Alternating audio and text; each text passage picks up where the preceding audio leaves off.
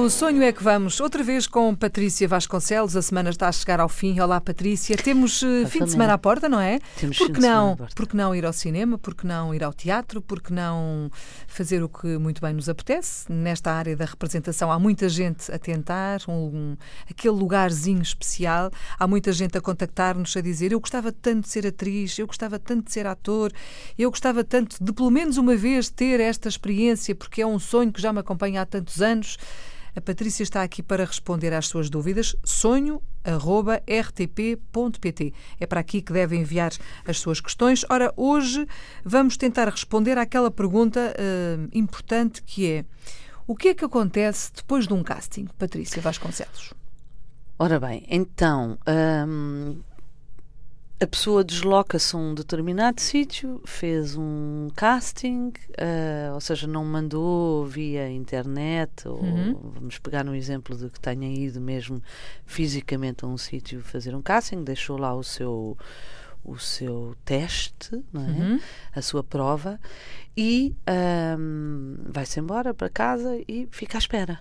Bom, esse compasso de espera ah, É terrível. é que- É terrível. Para quem fica à espera é terrível, não é?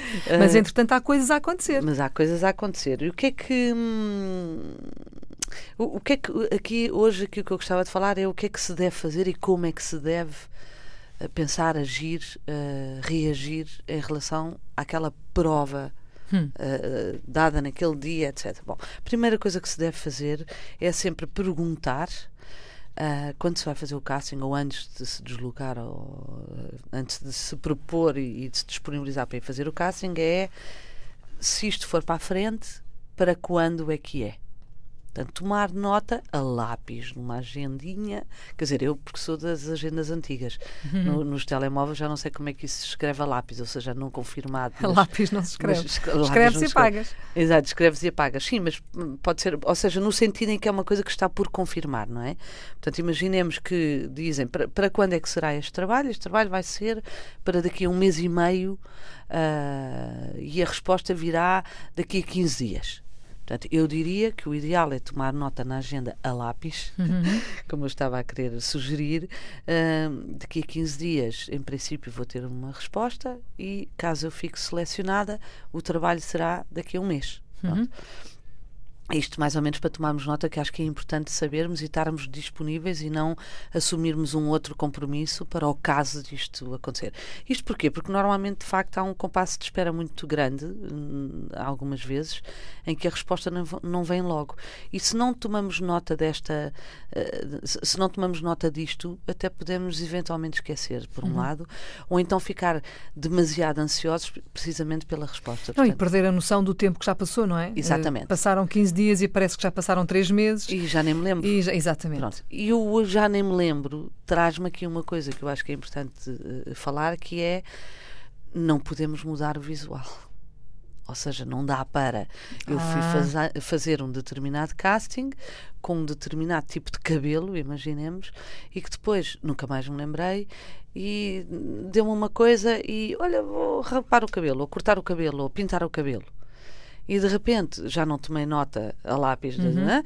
e ligam-me, que eu já nem me lembrava, dizer: Olha, ficaste com o papel. E eu também já não me lembrei que tinha mudado o meu visual, porque já não me lembrava como é que eu tinha ido àquele casting. E quando chego, ou seja, ao telefone, digo: Olha que bom, vou ficar com este trabalho e tal, não sei o quê. Apareço no dia do ensaio, imaginemos. Outra pessoa. Tarará. Isto pode ser um problema muito complexo para resolver. Quer dizer, hoje em dia, com as cabeleiras e com as extensões Mas e essas é coisas todas. haver verba para Claro, isso. claro. Repara, isso, isso tem custos, não é? E nem sempre todas as produções têm Pois, claro, possibilidade. e pode haver, inclusive, o próprio realizador, produtor, etc., que não queiram sequer que essa hipótese se ponha. Pois sim. Mas, mas isto, no fundo, é, um- é uma, uma dica. hum, muitas vezes a mim já me aconteceu, por exemplo, tenho, tenho casos muito específicos e muito divertidos há- há- ao longo de- destes, de- destas três décadas que eu faço casting de coisas muito divertidas, sobretudo com pessoas mais velhas, que é ah, faço um casting onde elas eram uma pessoa humilde que não tinha sequer, imagina, dinheiro para poder ir a um cabeleireiro e portanto vem de cabelo lavado e sem estar arranjado, etc. Confirma a pessoa que ela ficou com o papel e ela, ah, eu vou fazer o trabalho, vou ao cabeleireiro. E aparece com um look completamente diferente que não servia para aquele papel. Parece uma senhora, não é? Parece uma senhora. uma senhora, doutora, Exato. dona de empresa, etc. E depois vamos Patroa. ter que tirar aquilo tudo. Uh, Pois. não é? Pronto. Portanto, são pequenininhas, assim, dicas, pequenas coisas que é bom tomar nota. E há a possibilidade, Patrícia, há a possibilidade de dessa resposta nunca vir? De fazer Há um casting e depois não haver nenhuma resposta? E o que é que achas de falarmos disso para a semana? Pode ser. Pronto, falamos disto para a semana. Por hoje estamos então conversadas. Patrícia Vasconcelos, pelo sonho é que vamos. Recordo o nosso endereço eletrónico, caso queira fazer alguma pergunta à Patrícia, expor o seu caso, sonho.rtp.pt. Patrícia, obrigada. Até para a semana. Até para a semana.